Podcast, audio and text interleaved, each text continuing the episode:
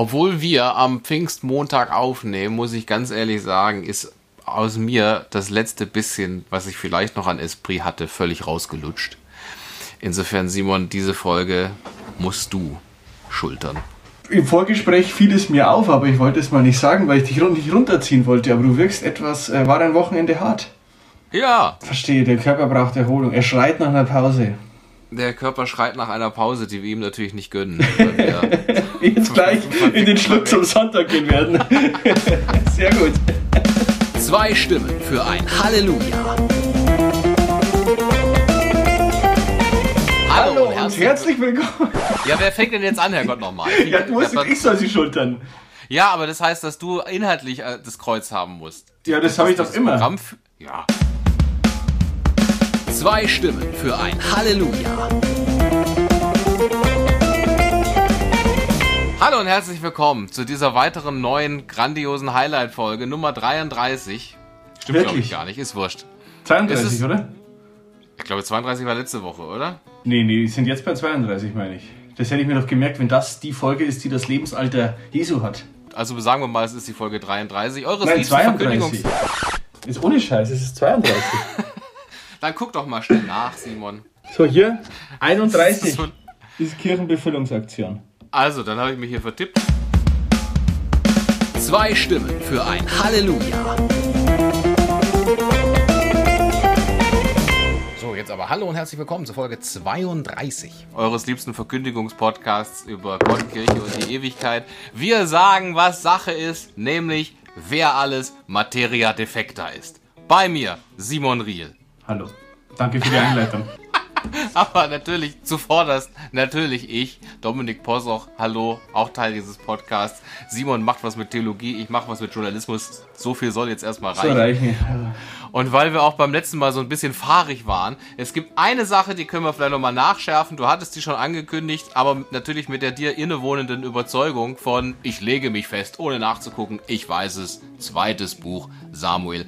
Ist nicht ganz richtig, aber das korrigieren wir, wie es sich gehört, in unseren Miesner-Tätigkeiten. Keiten, Keiten, Keiten. Es ist also, Simon, welches Buch Samuel?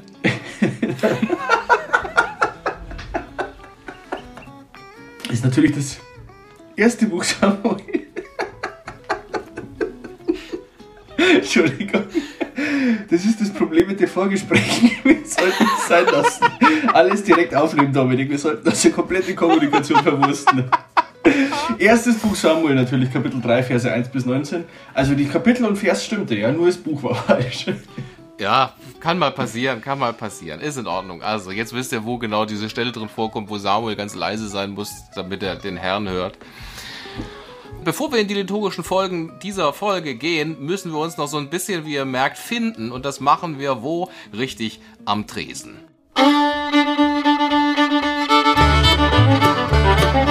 Der Schluck zum Sonntag.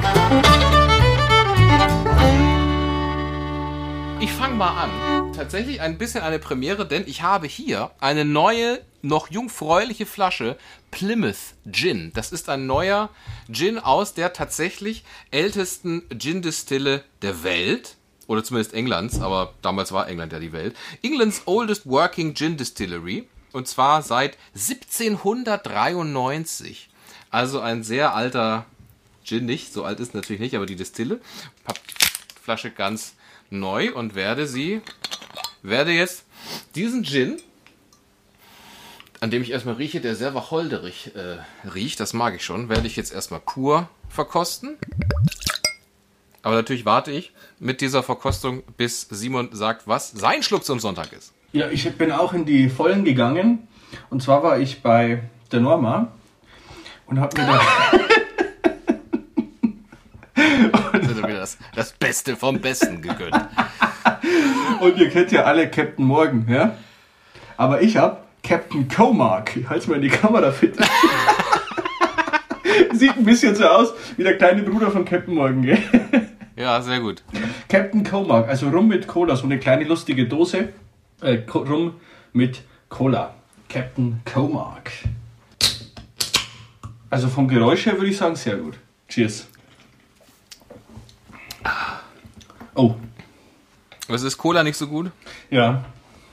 Das glaube ich ist kein Coca-Cola. Man muss tatsächlich sagen, für alle Freunde des Hochprozentigen, habt bei Rum keine Angst vor dem günstigen Preis. Rum kann man sehr günstig einen sehr guten Deal machen, kann man Schnapper machen. Anders als zum Beispiel, das haben wir auch schon in einem dieser Podcasts bewiesen, bei Tequila. Tequila gibt es welche, die sind wirklich gefährlich günstig. Da muss man, um das Schlimmste zu vermeiden, tatsächlich etwas tiefer in die Tasche greifen. Aber bei Rum macht er nichts falsch, wenn auch die Dose nur 79 Cent gekostet hat. Im Doppelpack. Und wie schmeckt dein Gin? Der schmeckt sehr mild. Also er ist nicht stark, er ist auch nicht ganz aggressiv wacholderig. Also auf, gerade für Leute, die sagen, ah, weiß nicht, ob ich Gin so gut finde, für die ist es, glaube ich, sehr gut, also zum Einstieg. Und ich werde mir jetzt, ich habe mir schon ein paar Eiswürfel hergebracht, das Ganze jetzt, weil ich eben so ein bisschen ledrig heute unterwegs bin und ein kleiner Longdrink, der mich da meistens immer hochpedert, ist ein Gin Tonic. Und deswegen jetzt, nachdem ich den pur verkostigt habe, mache ich mir das jetzt als Gin Tonic. Und dann wird der Podcast doch auch wieder schön.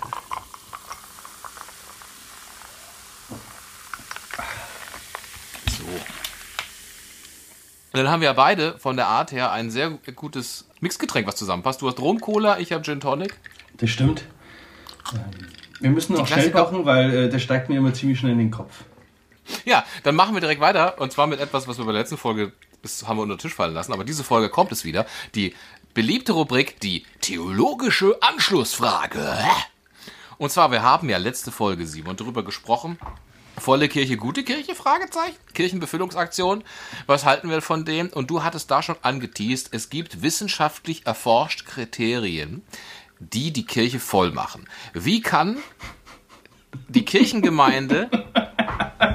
ja, stimmt. die die Kirche voll machen. Gut. Wie kann, wie kann, wie, wie, ja, ist auch so. Die machen die Kirche voll.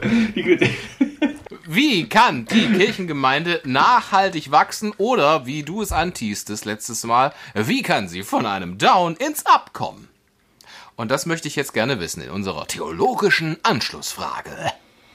Simon, was sind diese Kriterien? Also für alle, die äh, da wissenschaftlich mir folgen möchten, ich beziehe mich im Großen und Ganzen auf George Hunter. Der hat Church for the Unchurched geschrieben. Das ist auf Englisch das Buch. Ähm, Dominik weiß, wie gut mein Englisch ist. Ich habe es mir mühevoll übersetzt mit, mit ähm, Google.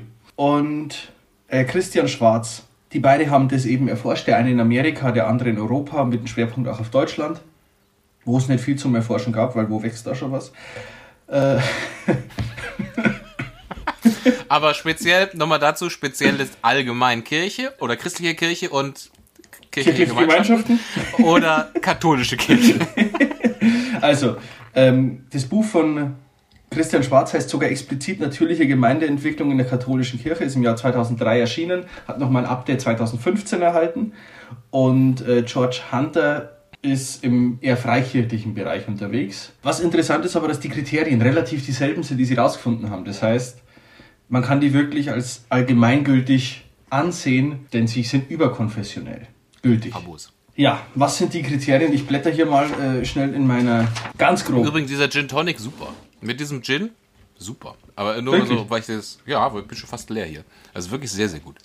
Ja, ich merke schon, wie meine Zunge schwerer wird. Dann merkt ihr mal, wie viel wir rausgeschnitten haben, liebe Lojas, zwischendrin.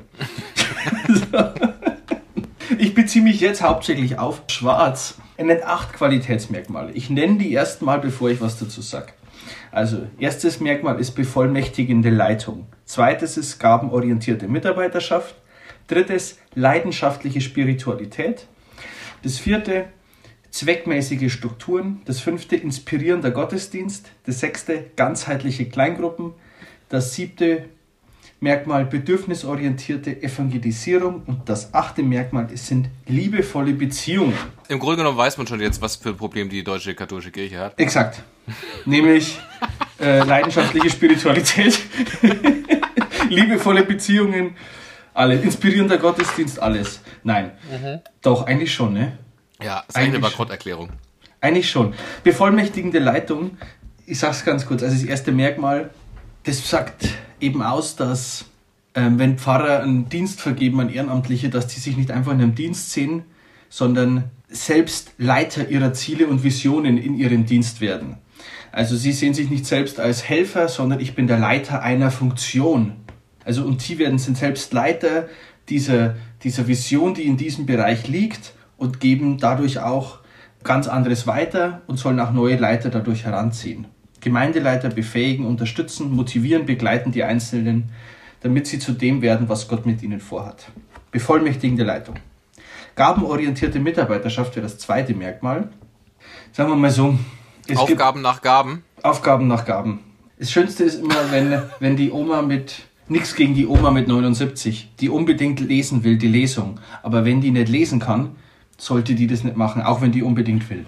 Ja, aber wenn wir Aufgaben nach Gaben machen, dann gäbe es auch sehr wenige Hauptamtliche in der Kirche. Drittes Merkmal ist leidenschaftliche Spiritualität. So, hier schreibt, ich zitiere, der gravierende Unterschied zwischen wachsenden und schrumpfenden Gemeinden ist die Art und Weise, wie Spiritualität gelebt wird. Nämlich wird sie mit Hingabe, mit Elan, mit Feuer, mit Leidenschaft gelebt. Und zwar unabhängig von der Frömmigkeitsrichtung. Äh, Dominik hat es in der letzten Folge mal erzählt von der Loretto-Gemeinschaft, glaube ich, ähm, die hier ganz ekstatisch, charismatische Erneuerung hast du gesprochen, konkret. Ja. Ganz anders sind wie die, die in die alte Messe zum Beispiel vorzugsweise gehen. Unabhängig davon geht es darum, dass man eben das Gebet, die eigene Liturgie als inspirierend wahrnimmt und sich auch so zeigt, dass man wirklich davon berührt ist von der Spiritualität, dass man seine Spiritualität auch nach außen zeigt, dass das mit Leidenschaft ist und eben nicht der Größe zeigt du Maria, weil der Gnade der ist mit dir, du gewinne. So. Das kann auch, aber wir wissen, was gemeint ist. Qualitätsmerkmal 4 zweckmäßige Strukturen, das sagt der Titel schon. Strukturen sollten regelmäßig überprüft werden und man sollte nichts der Struktur wegen machen, sondern nur, ist es noch mit Leben gefüllt. Kann ich einen Buchtipp geben, wer sich daran äh, dann noch schauen möchte? Divine Renovation von James Mellon oder Rebuild.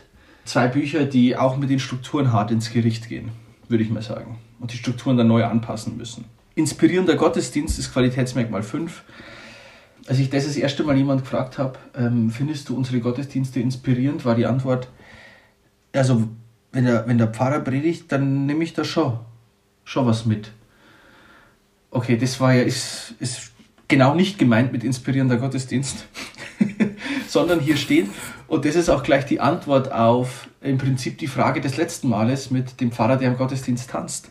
Ich zitiere, Laut der Studie sind die Gestaltung, die Sprache und der Ritus für das Wachstum einer Gemeinde nicht entscheidend, sondern es kommt darauf an, dass der Gottesdienst inspiriert vom im wörtlichen Sinne von Inspiratio ähm, ist, also Inspiriertheit, die von Gottes Geist kommt. Das soll wahrgenommen werden. Kommt die Liturgie, ist es wirklich inspiriert von Gottes Geist? Wird es wahrgenommen?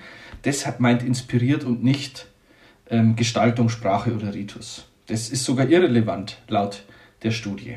Resultiert dieser Punkt allerdings nicht aus der leidenschaftlichen Spiritualität? Sicherlich.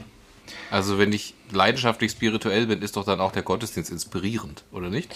Also ich sage mal so, ich kann selbst nicht leidenschaftlich spirituell sein, aber ich kann in der Liturgie merken, dass sie inspirierend ist. Nehmen wir mal als Beispiel äh, mit Stefan Wingen, den wir vor ein paar Folgen mit dabei hatten zum Thema Priesterweihe. Bei ihm habe ich das schon öfter erlebt. Bei ihm war auch äh, mein Erlebnis damals in Folge, nachzuhören in Folge 15, glaube ich, vier Schlücke für ein Halleluja. Dein Erweckungserlebnis, ja. Mein Erweckungserlebnis. Ich hatte damals sicherlich keine leidenschaftliche Spiritualität, sicherlich nicht. Und trotzdem war dieser Gottesdienst absolut inspirierend.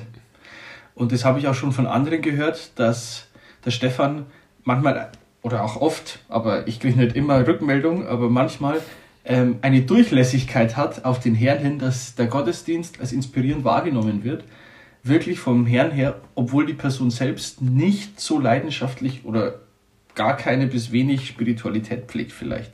Ah, das heißt aber auch, so wie du es jetzt sagst, diese leidenschaftliche Spiritualität meint auch nicht diejenigen, die den Gottesdienst gestalten, sondern diejenigen, die ihn besuchen. Ich würde das nicht ausschließen. Leidenschaftliche Spiritualität, also in den Gemeinden, die wachsen, ist leidenschaftliche Spiritualität im Großteil vorhanden. Und zwar bei Besuchern als auch bei denen, die es vorbereiten. Ähm, wir werden darauf noch am Schluss kommen, wie der Prozentsatz sein muss, damit es tatsächlich Wachstum ist. Ach, da gibt es so genaue Angaben. Das ist ja wie ein so Rezept. hey, wenn ihr eine wachsende Kirchengemeinde habt, nehmt zwei Tassen Heiliger Geist, eine Messerspitze Christus. Im Prinzip wäre es so einfach, aber es ist halt auch äh, irgendwie widerspricht es dem, wie wir Kirche seit 40, 50 Jahren kennen, weil das, das ist stimmt. ja kein Geheimnis, alles. Das kann man ja, kann man ja nachlesen, diese Studien. Aber ich kenne ja, keine Pfarrei bei mir in der Umgebung, die das macht. Wir machen, ich vor allem mache jetzt hier meine Witzchen auch darüber und sage, hö, hö, da hätte die Kirche auch keine Hauptamtlichen mehr. Aber per se ist es ja einfach geschuldet, dass auch obwohl wir ja hier uns Mühe geben, begeistert und begeisternd zu erzählen, die, ich sag mal, alltägliche Erfahrung ist doch eher ein Ideal, als dass wir es wirklich erreichen. Aber tatsächlich auch, deswegen, was du hier erzählst, ist ja auch nicht so, dass ich sage, mein Gott, ja natürlich, das mhm. ist ja der heilige Gral, das Geheimnis, um Gottes Willen. Sondern es ist ja wirklich so, ja, im Grunde genommen, im Grunde genommen ist es logisch. Ne? Genau. Also, wenn so wir sind am Pfingstmontag, wo wir hier aufzeichnen. Ne? Wenn du selber Feuer und Flamme bist, dann kannst du natürlich auch anders erzählen, als wenn du ängstlich bist oder halt in Strukturen ver verhedderst oder äh, einfach so die Litanei runter. Oder der Gottesdienst nur priesterzentriert oder nur laienzentriert ist. Ja. Okay, also inspirierend, äh, inspirierende Gottesdienste. Was ist das nächste? Merkmal Nummer 6 sind ganzheitliche Kleingruppen. Und da sagt er sogar, ich zitiere, wenn wir überhaupt ein Prinzip als das Wichtigste bezeichnen wollen, dann ist es ohne Zweifel die Multiplikation von Kleingruppen. Zitat Ende. Kleingruppen sind tatsächlich das Wichtigste. Das heißt im Prinzip einfach nur, du triffst dich mit deinen Freunden, das, was wir früher auch gemacht haben, Dominik, bevor wir einen Podcast begonnen haben. Und ähm, haben uns über Gott und die Welt, über unser Leben und eben auch über Gott unterhalten und haben so unser Leben geteilt und auch den Glauben geteilt. Das hat ja dann leider aufgehört wegen unseres Podcasts. Aber das ist im Prinzip das Wichtigste. Schreibt das wichtigste Modell oder das Wichtigste, was als Prinzip gelten kann. Ähm, diese Kleingruppen. Das Kleingruppen klingt jetzt im Deutschen bei uns wieder irgendwie so nach einem, man muss ein Programm aufstellen, Gruppenarbeit. Aber es ist tatsächlich mehr so, du triffst dich mit ein paar, paar Freunden, aber du redest, sprichst auch dezidiert über das Leben oder über den Glauben und über Gott. Und aus dem heraus soll dann nicht eben oder der Leiter von so einer Kleingruppe, es soll eben nicht lauter Kleingruppenteilnehmer erziehen, sondern im Gespräch die zu mündigen Christen kommt man, jeder wird mündig. Wir reden über den Glauben und wir werden einfach immer mündiger, weil wir uns besser auskennen und so, dass jeder eben selbst theoretisch imstande ist, zu sagen, hey, ich habe noch ein paar Freunde, mit denen grill ich jetzt morgen auch mal und, und wir sprechen da einfach drüber. Weil mir das einfach jetzt auch so ein Herzensanliegen geworden ist und weil ich das jetzt, wie auch immer. Also das ist tatsächlich das Wichtigste entschuldige, das heißt auch nicht, dass diese Kleingruppen heißen müssen, nur wenn eine Gemeinde einen Gebetskreis hat, einen Mutter-Kind-Kreis, nee. dass sich die Landfrauen regelmäßig nee. treffen, dass der Pfarrgemeinderat Kuchen backt. Das nee. heißt das dezidiert nicht. Genau, genau. Ja. Das heißt es dezidiert nicht, weil sonst will mehr blühen. Ich hatte mir nach der letzten Folge habe ich ein Feedback bekommen von einem Fokus-Missionar, äh, Focus.org, wer sich da mal reinlesen will, die sind hauptsächlich an Universitäten aktiv, kommen aus Amerika in Passau haben wir eben auch vier. Äh, und er hat mir geschrieben, ja, äh, Sie machen für die nächste, falls wir das mal machen mit Wie die Kirche wächst, Sie machen das mit, nicht mit Programmarbeit, was in Deutschland eigentlich das Normalste ist, dass man ein Programm aufstellt und sagt, Leute, kommt, sondern Sie reden einfach mit denen und fragen mal, wollen wir uns mal treffen, gehen wir mal ein Bier trinken, gehen wir mal hier was essen und dann erzählen die einfach von ihrem Glauben und dann treffen sie sich wieder und es geht über Jahre. Aber sie, er hat erzählt, in Düsseldorf haben die jetzt den Studentengottesdienst die Teilnehmerzahl verdreifacht. Durch so nicht eben Programmpolitik, wie wir das in Deutschland machen, wie ich auch sehr stark geprägt bin, sondern einfach durch Beziehung, indem die versuchen, denke ich, so Kleingruppen zu realisieren, ohne das Kleingruppen zu nennen, weil das klingt schon wieder so nach Selbsthilfegruppe. Ja, nach Arbeit. Ja, so genau, aber einfach gemütlich zusammensetzen und wir erzählen von unserem Leben, wir haben Teil von unserem Leben. Genau. Übrigens, ähm, ist kleiner Funfact nebenbei, 4,2 Millionen Antworten wurden ausgewertet in dieser Studie. Dann kommen wir zum Merkmal 7, bedürfnisorientierte Evangelisierung. Das hängt wieder zusammen mit den ähm, gabenorientierte Mitarbeiterschaft im Prinzip. Nicht jeder ist ein Evangelisator. Wenn wir schauen, oh, die Stelle habe ich jetzt nicht parat, die hätte ich natürlich vorbereiten können, weil ich immer gut vorbereitet bin. Paulus schreibt, ich glaube es ist Paulus, der schreibt, eine sind zum äh, Priester berufen, die anderen zum Lehrer, die anderen zu dem und zu dem und zu dem. Und eben nicht alle sind zum Evangelisator berufen. Er schreibt, etwa 10% in einer Gemeinde haben dieses Charisma. Und die sollte man dann auch entsprechend schulen und weiterbilden, dass die auch neue Evangelisatoren finden. Aber ich kann nicht von 100% erwarten, dass die das sind, weil das geht bei 90% wahrscheinlich in die Hose. die richtigen Evangelisatoren finden, diese ausbilden und nicht einfach sagen, jeder von euch ist, muss hier was machen. Das heißt aber nicht, dass jeder nicht mit seinem Leben Christus bezeugen soll, sondern explizit dieses, wie die Evangelien ja über Christus erzählen, äh, von ihn weitergeben wollen. Ich sage jetzt einfach mal, ohne nachgeguckt zu haben, aber ich mache das wie du. Epheserbrief, Kapitel 4, Verse 19 bis 21. Hatte ich auch im Kopf, Epheserbrief. Ich lege mich fest, ohne nachgeguckt zu haben. Okay. Ich dachte, ich glaube auch Epheserbrief, aber du weißt es besser. Man sieht einfach, äh, ich bin der Evangelisator von uns beiden und ich habe ihn schon langsam so weit, dass er jetzt auch selbst äh, diese Gruppe leiten könnte. und Qualitätsmerkmal Nummer 8, das passt sehr gut in dein Lachen hinein, Dominik, denn es heißt liebevolle Beziehungen. Und ich zitiere aus dem Buch, aus der Studie vielmehr, es gibt einen Zusammenhang zwischen Wachstum der Gemeinde und ob in der. Nee, das ist kein Zitat, das ist von mir schlecht formuliert. Es gibt einen Zusammenhang zwischen Wachstum der Gemeinde und ob in der Gemeinde viel gelacht wird. In Gemeinden, wo viel gelacht wird, ist das Wachstum da tatsächlich. Ist das so? Also, wenn das eingebettet ist in diese acht Merkmale. In allen anderen? Aber äh, wo wenig gelacht wird, ist die Wahrscheinlichkeit sehr hoch, dass es eher down ist, äh, runtergeht, wie hoch geht. Ach, jetzt die Rechtfertigung für alle vorangegangenen 32 Folgen, die wir gemacht haben. Ähm, und sind wir auch im Wachstum eigentlich? Hat unser Podcast steigende oder abnehmende Abrufzahlen? Wir konnten, weißt du was? Wenn es gut ist, lässt es drin, wenn nicht, piepst es einfach weg. das sind im Prinzip die acht Merkmale. Und es ist, ich zitiere wieder, denn so zeigt die Studie, Studie in jeder der 25.000 untersuchten Gemeinden die bei jedem Merkmal einen Index von über 65 hatten, sind gewachsen. Der Index muss über 65 sein, der geht auch bis 100. 65 von 100 Punkte sozusagen pro Kategorie. Muss man erreichen, damit, es, damit man äh, wächst. Genau. Bei, äh, bei allen, bei, bei allen, allen, oder reicht auch? Bei allen. Es reicht nicht einmal 100 und das nächste Mal 50, sondern du musst bei allen über 65 sein. Ich glaube, äh, jetzt habe ich die theologische Anschlussfrage ausreichend und hinlänglich beantwortet. Ich könnte natürlich noch ganz, ganz viel dazu sagen. Ich habe 26, 26 Seiten mal dazu geschrieben, 2019. Wer das lesen will, soll sich einfach bei mir rühren. Naja, die Frage ist, und das ist, glaube ich, der Weltschmerz, der daher rührt, dass wir ja gesagt haben, im Grunde genommen, es gibt diese Kriterien, das ist, ist auch jetzt kein Hexenwerk. Nee. Aber in der Realität erkennen wir scheinbar doch. Woran liegt das denn? Ich meine, manche Sachen kann ich selber beeinflussen. Ja, wie begeistert ich bin, kann ich selber beeinflussen unter Umständen. Manche Sachen sind aber auch einfach gegeben. Ne, wenn ich sage, die Struktur macht es mir so schwierig, äh, da irgendwie durchzudringen. Aber zu sagen, ja, aber das haben wir heute schon immer so gemacht, das machen wir jetzt nicht anders. Du merkst selber, es ist im Grunde mhm. genommen ist es unbefriedigend, weil du sagst, naja, du hast doch da eigentlich ein paar Antworten, nach denen könnte man das doch machen. Ist es dann eine gewisse Hybris, vielleicht auch der deutschen Kirche, die sagt, ja, aber wir, wir machen es trotzdem anders, wir wissen es besser? Das ist eine gute Frage. Diese Hybris der deutschen Kirche hat auch interessanterweise neulich erst Kardinal Gerhard Ludwig Müller angemahnt. Er hat gesagt, die deutsche Kirche will uns mit ihrem synodalen Weg zeigen, wie Kirche geht, aber ist das die Kirche mit dem größten Mitgliederschwund.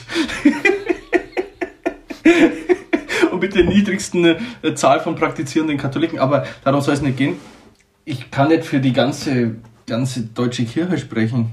Ich glaube schon, dass viel mit Tradition zu tun hat, dass man sich sagt, wir sind am Land und das war schon immer so. Und dann sagt, ja, wir müssen hier, wir sind noch sehr volkskirchlich geprägt und alle, die in der Volkskirche groß worden sind, sind es nochmal mehr als wir beide vielleicht, die ein konkretes Erweckungserlebnis hatten.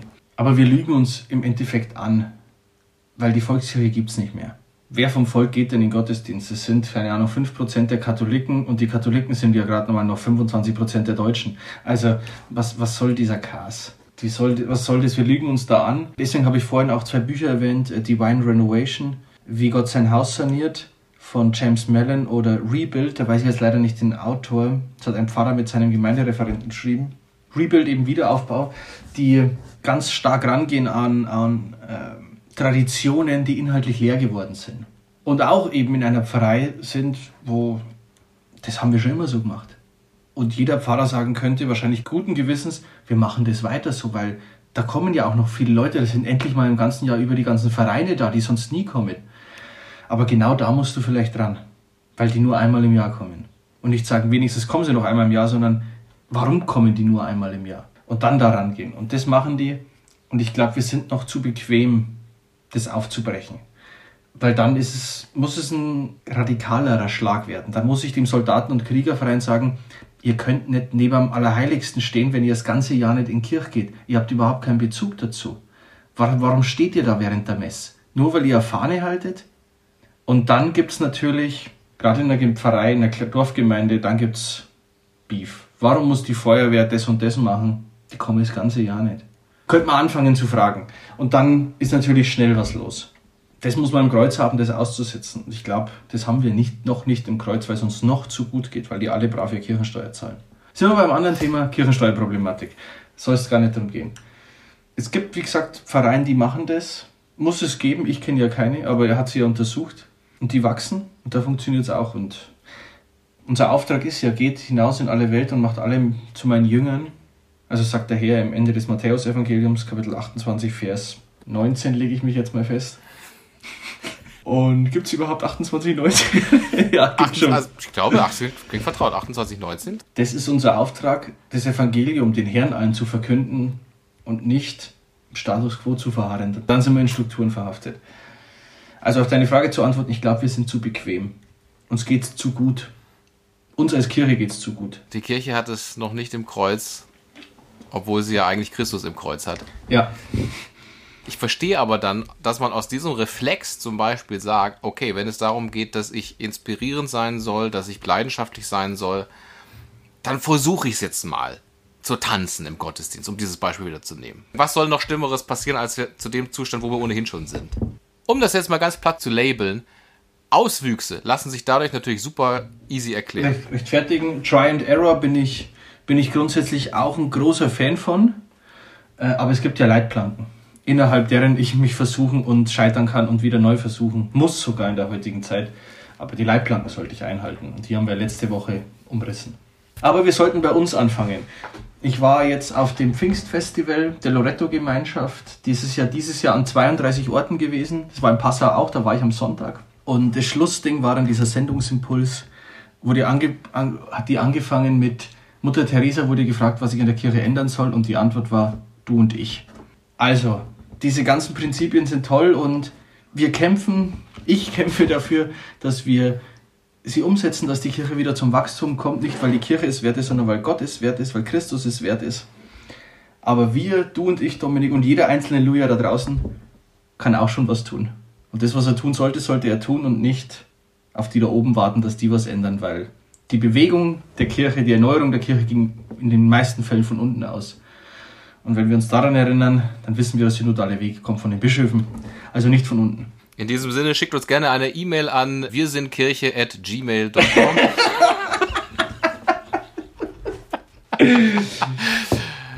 ja, Nein. liebe Lujas, da haben wir, haben wir uns jetzt ein bisschen verquatscht in der theologischen Anschlussfrage. Stimmt, aber das war jetzt das, äh, lang. Ich habe schon zwei Stunden Aufnahme hier. Jetzt kommen wir gar nicht mehr dazu, was wir eigentlich behandeln wollten, aber es wurscht, das schieben wir einfach. Beim nächsten Mal. Ja, in diesem Sinne einen schönen Sonntag. Amen. Zwei Stimmen für ein Halleluja.